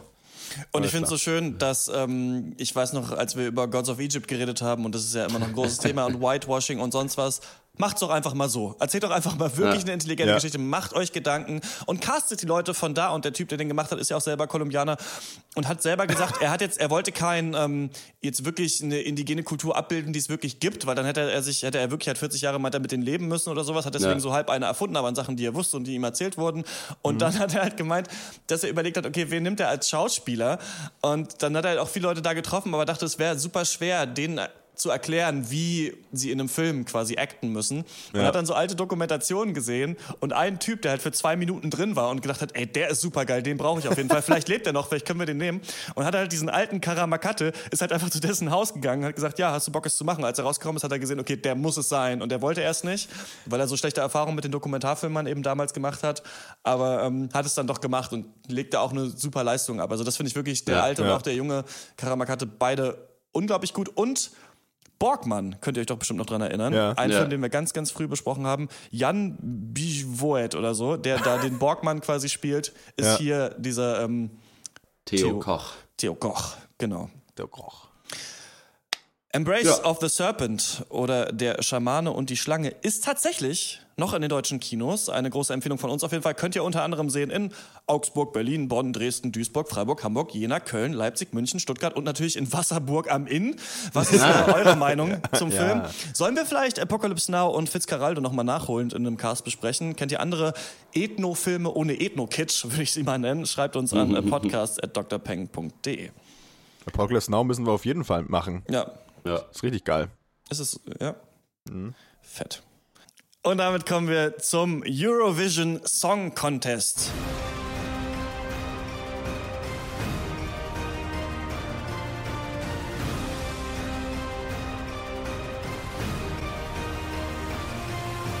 Come together. The 2016 Eurovision Song Contest. Live from Stockholm. Grand Prix de la Chanson d'Eurovision oder Eurovision Song Contest, wie er äh, seit ein paar Mund, Jahren Alter. heißt, ist so ja der größte, äh, größte Musikerwettstreit äh, der Welt, glaube ich. Ich hoffe ja immer noch, dass es irgendwann mal den International Song Contest gibt, wo dann noch irgendwie Ja. Afrika, Lateinamerika und vor allem auch die USA mit am Start sind. Ja, es ist jetzt schon ein bisschen her, deswegen ähm, mag man mir auch verzeihen, wenn ich nicht mehr genau weiß, wer da alles das exakt selbe Lied gesungen hat. Von Ja, ohne Scheiß, Mann. 22 Leuten. Ohne das war Scheiß. echt krass. Diesmal auf jeden Fall in Stockholm hat er wieder stattgefunden. Europäische Länder treten äh, gegeneinander im Singen-Wettstreit an und viele müssen sich qualifizieren, außer die Big Five. Die Big Five sind doch eigentlich diese Tiere in der Serengeti irgendwie. Der Büffel und äh, das Nashorn und weiß ich nicht was, aber auch Deutschland, Ja, und Frankreich. Chris Rock. Ist doch auch. Rock, genau, ja. Der Top ist auch noch mit dabei, ja. ja. Und ähm, also Deutschland, Frankreich, England, ähm, ich glaube Italien oder sowas blechen am meisten Kohle in dieses Projekt Ja. rein, sind deswegen immer qualifiziert, deswegen kriegen wir hier nicht diese Vorausscheide mit. Wir haben das schon mal besprochen, im, ich glaube, es war im Godzilla-Podcast, den wir gemacht haben, ähm, vor zwei Jahren. Also den letzten haben wir ausgelassen. Und ähm, ich gucke das immer sehr gerne und rede auch ganz gerne darüber, weil ich das auf so vielen unterschiedlichen Ebenen interessant finde und einfach richtig gutes Entertainment in Eurovision Song Contest. Natürlich kann man sagen, Musik ist oft Schrott, ist aber auch mittlerweile auf jeden Fall sich näher an, auf einer professionellen Ebene an Mainstream-Pop angenähert, wenn man mal sich auf YouTube anguckt, wer da so gewonnen hat in den, also da gibt es so einen Zusammenschnitt, ne, seit Bestehen des ESCs quasi die ganzen Gewinner und auch die deutschen Beiträge merkt man, es war einfach nur Schlager damals. Ja. Jetzt ist es wirklich äh, Popmusik, seitdem irgendwann entschieden wurde, dass man nicht mehr auf der Landessprache singen muss, wie es äh, früher nochmal war.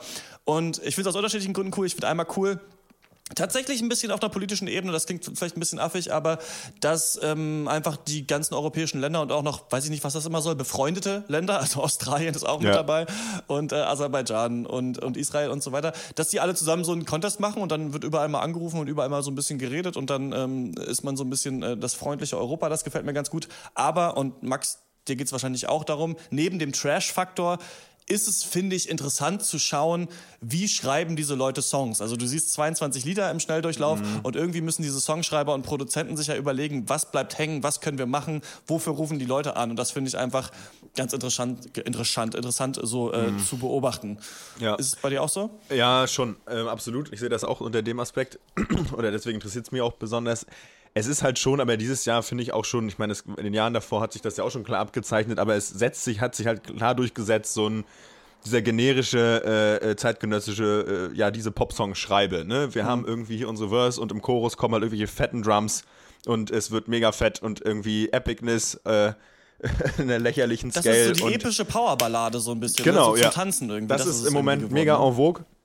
Und ähm, das hat man hier halt, ich weiß nicht, wie viele Contestants gab es irgendwie, was waren das, 30 oder was? Ähm, Ah, viele. 26. Und das fand ich schon krass in welch, also da waren 70% davon waren halt genau dieser eine Ja. Song. Und das fand ich schon ähm, bemerkenswert und es, aber dadurch wird es eben auch irgendwie lächerlich und flacht halt mega ab. Und wenn du dann halt, äh, am Anfang werden ja auch eingeblendet äh, die Namen der Songwriter und äh, Schweden ist ja nach auch den USA und Großbritannien die Songwriting-Nation. Ja. Ähm, nicht zuletzt mit Max Martin, ihrem größten Vertreter, der für die Backstreet Boys, Britney Spears, äh, Katy Perry, der einfach für alle Großen die fetten Hits geschrieben hat. Also die, ähm, was soll ich sagen, ist halt eine der Nationen und das siehst du eben halt auch in der, immer in der Art, ja, ne, an, an der Zahl der Erfolge, die sie äh, abgerissen haben. Wie sie sich auch hier präsentiert haben, auch was sie für eine Show abgeliefert haben, das fand ich mega gut. Das war ja eigentlich so äh, USA-Niveau. Ja. Und ähm, ja, aber es ist eben auch trotzdem Pop. So, volles Programm und das ist eben auch irgendwie hohl und anstrengend. Total, also da stand ja fast, fast niemand heraus. Also Schweden noch mit diesem If I Were Sorry. Was ich finde auch immer lustig, wenn man ähm, selber in die Vergangenheit reisen würde und sich Ja. zeigen würde, wa- was man am Ende denkt, was das beste Lied war, würde man es nicht glauben, weil es halt so einfach so irgendwas, was ein bisschen anders ist. Ja. Denkt man schon so, ah, das ist ganz cool. Ich kenne auch ein sehr gutes äh, Trinkspiel dazu, wo du halt wirklich bei jedem Scheiß ungefähr trinken musst, der da passiert. Irgendwer hat einen Hut auf, irgendwer steht in Flammen, irgendwer sagt, thanks for a wonderful show. So, ähm, Ja. und so kann man das dann immer gut so mit so zehn äh, Leuten sich anschauen.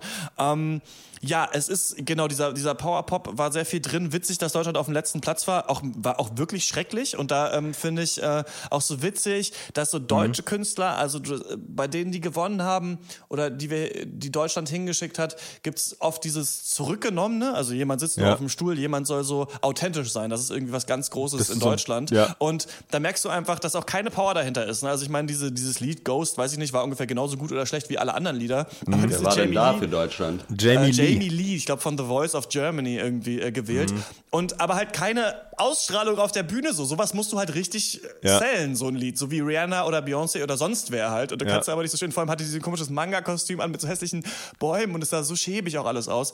Kostümierung ist auch immer so witzig irgendwie. Ich weiß auch Ne, nicht. das war ja so wo geil, das Polen schickt ja den obersten Zirkusdirektor da in die Arena. Ey, das war auch das Schlimmste, oder? Was war denn da Was los, War denn ey? der Typ, ey, Da hat Polen, er das. Memo nicht gekriegt, ey. das war echt heftig. Ja.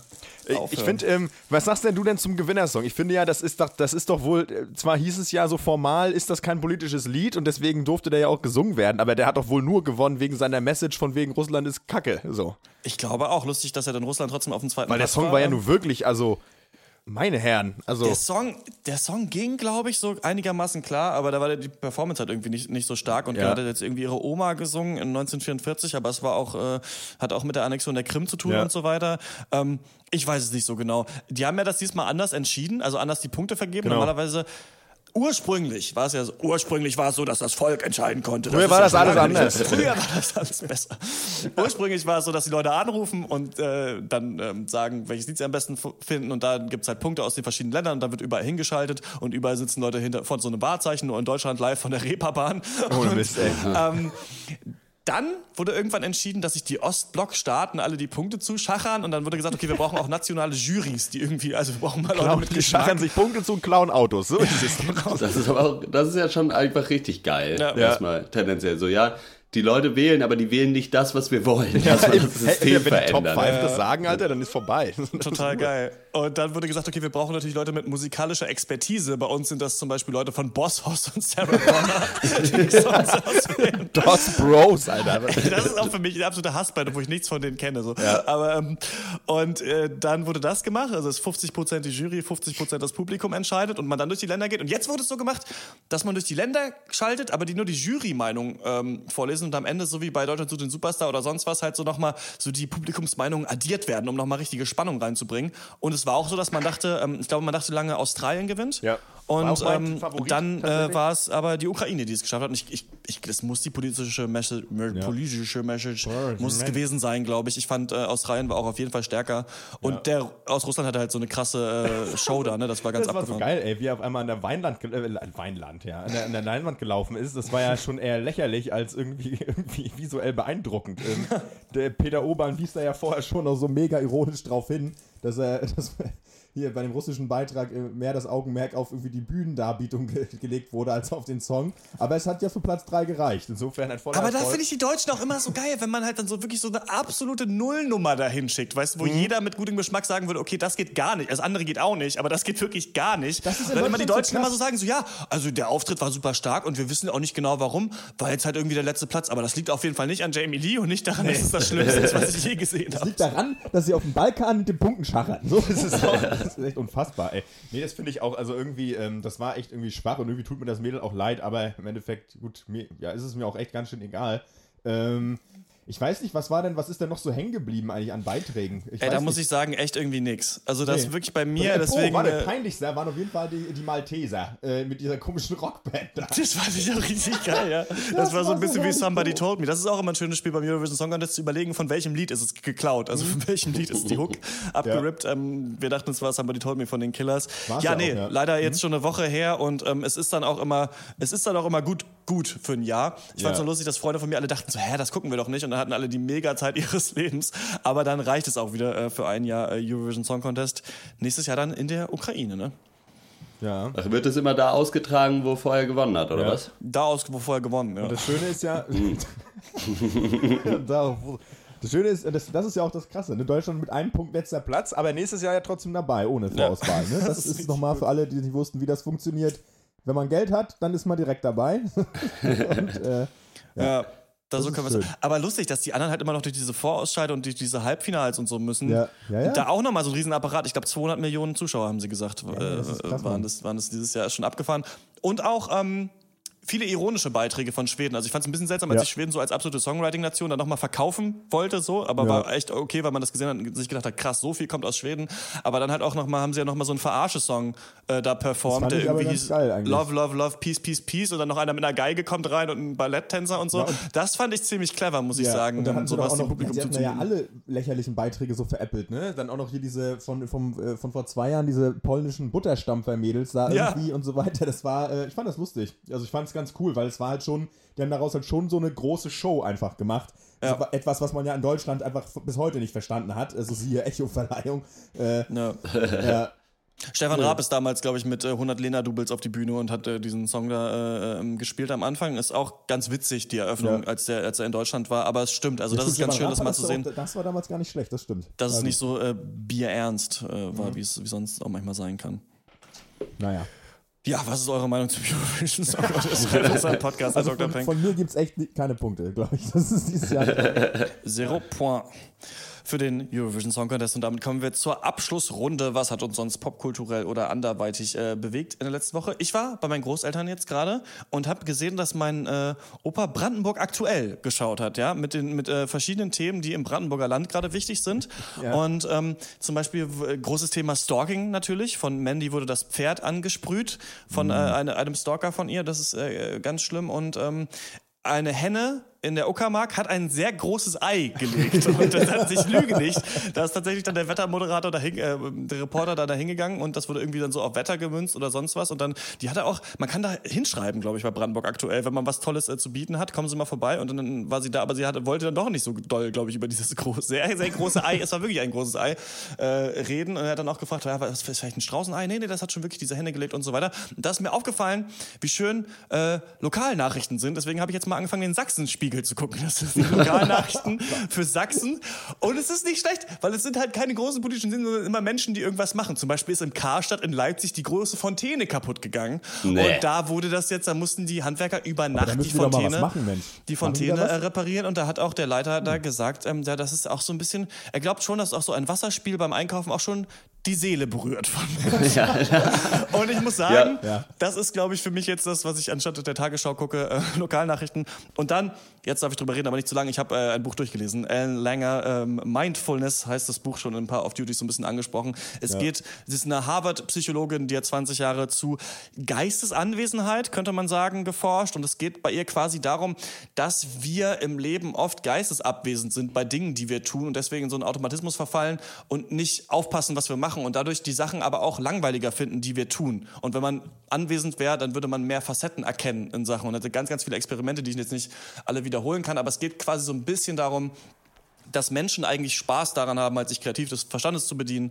und so ein bisschen eine Entscheidungsmacht zu haben. Und sie zeigt quasi, wenn du Leuten im Altenheim zum Beispiel äh, nicht einfach sagst, okay, du musst das essen und du musst hier wohnen, sondern sagen, okay, du kannst aus diesen fünf Gerichten wählen und du kannst dir dein Zimmer aussuchen und deine Aktivitäten, dass die länger leben, gesünder sind und mehr Spaß daran haben. Und da gibt es so ganz, ganz viele Beispiele dafür. Und ich kann das nur sehr empfehlen. Das einzige Problem ist, die kommt nicht so richtig auf eine gute Konklusion aus diesen ganzen Experimenten. Also sie ist eigentlich ganz viel nur, äh, erklärt sie, was sie für Versuche gemacht haben mit Menschen und das ist super interessant. Aber es ist ja nicht am Ende so ein Satz, wo du merkst, okay, das kann ich jetzt wirklich anwenden, ist aber auch angenehm. Denn wir haben ja in diesem einen Off-Duty-Cast über Gesprächsführung geredet und da auch über dieses eine Buch Conversational Intelligence. Und das habe ich jetzt mal angefangen und angefangen abzu äh, und dann direkt abgebrochen, weil einfach allein dieses Wort Conversational Intelligence steht schon so ein TM dahinter, so Trademark. Und es kommt auf jeder Seite immer so, how it will change your life und was es für dich macht und sowas. Und dann denke ich mir, nee, sorry, dann habe ich keinen Bock drauf. Wenn du mich irgendwie hier missionieren willst, dann kann ich leider, kann ich jetzt nicht ertragen, irgendwie das in 30 Seiten zu lesen. Und ähm, genau, Alan, Alan Langer äh, Mindfulness ist äh, sehr interessant. Sie sagt selber im Vorwort, sie will damit nicht ähm, ja, missionieren, sondern einfach nur Leute haben ihr gesagt, dass sie, dass sie das super interessant fanden und ich auch und äh, ihr da draußen vielleicht auch. Jo. Also bei deinem zweiten Beitrag habe ich nicht richtig zugehört, aber äh, zum ersten noch. Vielleicht äh, sollten wir einfach mal geschlossen nach Brandenburg ziehen und einfach uns einfach nur das Ziel setzen, jede Woche einmal in Brandenburg aktuell aufzutauchen mit irgendwelchen Sachen, die wir gemacht Das haben. war richtig geil, weil heute bei, geil, bei diesen äh, Sachsen-Nachrichten hat dieser Bauer von dieser Fontäne dann gesagt, wenn hier irgendwie ein so ein komisches, wenn da so ein paar Körner reinfallen oder sowas, dann ist der ganze Automat hier wieder kaputt. Und dann dachte ich schon so, fuck, morgen dahin erstmal ganz viel Kies da reingeben und dann gucken, ob ich am nächsten Tag im nächsten Sachsen-Nachrichten bin. Das wäre nicht schlecht vielleicht, ja. Ja, nicht gerechnet, dass jetzt Christian Eichler Fernsehdetektiv zuschaut. Ja, eben. Muss man immer vorsichtig sein, was man für Informationen preisgibt im Sachsenspiegel. Ja.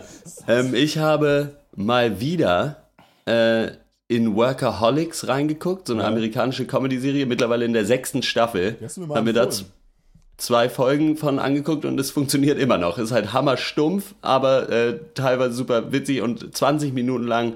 Wenn man 20 Minuten Fenster hat, wo man wirklich nichts zu tun hat, dann ist man da bestens amüsiert. Auf jeden Fall. Kann ich insofern empfehlen. Und ich habe äh, mal äh, Blade Runner so halb nachgeholt. Ich hatte den irgendwann schon mal gesehen vor tausend Jahren und habe mir den nochmal angeguckt und äh, ist schon auch einfach immer noch zu Recht ein absoluter Sci-Fi-Classic. Und ich, wir hatten es, glaube ich, was mir da wieder aufgefallen ist, ist, dass wir oft Filme wirklich für sehr gut befinden, wenn da eben einfach äh, äh, krass Subtext drinne ist, der aber nicht zum Fokus unbedingt verkommt, sondern trotzdem eine coole Geschichte erzählt wird und das alles so nebenbei drin ist und da ist das wirklich einfach ein Paradebeispiel. Äh, und natürlich auch sehr witzig, äh, den so junge, wie heißt der Typ? Harrison Ford. Harrison Ford. Genau, Harrison Ford äh, mit gefühlt zwölf auf der Leinwand zu sehen. Äh, ja, genau. Cool. Ähm, weißt du, was noch 20 Minuten lang ist und mega stumpf? Ich, mir Dein fällt Schwanz. nichts ein. Ja? Okay. Ähm, Ja, meine Highlights diese Woche. Ich bin ja gerade an einem Ort, in dem ich kein Internet habe und deswegen muss ich mich so ein bisschen, nach, aber ja, irgendwie mir trotzdem stumpfe Unterhaltung zuführen. So. Und ich mache das jetzt im Wechsel. Ich lese was Schlaues und dann wieder was Dummes. Ähm, ein Wechsel und er zwischen äh, äh, ich habe da so eine Essay-Sammlung, irgendwie Philosophen des 21. Jahrhunderts und äh, parallel wechsle ich dazu mit diversen Warhammer 40.000 Omnibi. da habe ich einmal den Omnibus Iron Warriors, einmal Ultramarines, einmal World Beerers äh, äh, und äh, jetzt auch noch Khan, Eater of Worlds. Also ich bin jetzt mittlerweile ganz gut ausgestattet. Ich hatte, das sind glaube ich acht Bücher. Nee, zwölf die ich da habe. Drei davon aber in, halt in einem Omnibus, also drei in einem großen Buch. In einem großen was, Bus, ja. Großen Bus. Und äh, das ist halt, ich finde es äh, ganz geil. Ich habe ja äh, eine Zeit lang ähm, immer so erzählt, ja, ich habe jetzt neulich letzte Woche zur Entspannung was mit Vin Diesel geguckt. Jetzt erzähle ich, glaube ich, einfach in Zukunft immer was, äh, was so im Warhammer 40.000 Universum passiert ist. Wenn, ihr, da, das wenn, cool. wenn ihr euch das interessiert, so 30 Sekunden. Auf jeden Fall. Ja, gut. Das finde ich, können wir machen neues machen. Lass uns daraus ein neues Segment machen mit einem richtigen Intro und ähm, ja. Das wäre geil. Und welche Philosophen hast du dir da äh, zugeführt? Äh, ja, ich habe jetzt einmal das hier, die sind irgendwie noch von irgendwas von, äh, hier, wie heißen die dann, die Spacken? Da, ich habe das noch nicht angefangen, diese Woche. bis jetzt nur Warhammer 40k. ja, bis jetzt nochmal, ja eben, ja. Das muss ich leider zugestehen. Nächste Woche mehr. Alles klar. Alles klar. Da hören wir uns auch wieder. Das war's für diese Woche. Das ist dann der 103. Äh, Pencast. Wir freuen uns sehr über euer Feedback und diskutieren eure Meinung auch gerne im äh, Podcast. Schreibt uns an podcast.drpeng.de und wenn ihr den Podcast mögt und ein paar Euro im Monat über habt, dann könnt ihr uns auf äh, patreon.com slash der unterstützen. Da gibt's dann auch ein paar exklusi exklusive Gimmicks. Außerdem sind wir auf facebook.com slash der Pencast und auf Twitter at der Pencast und im Podcast-Netzwerk Castronauten auf www.castronauten.com neben vielen anderen coolen Podcasts. Das war's von uns. Bis zum nächsten Mal. Ciao. Ciao. Tschüss.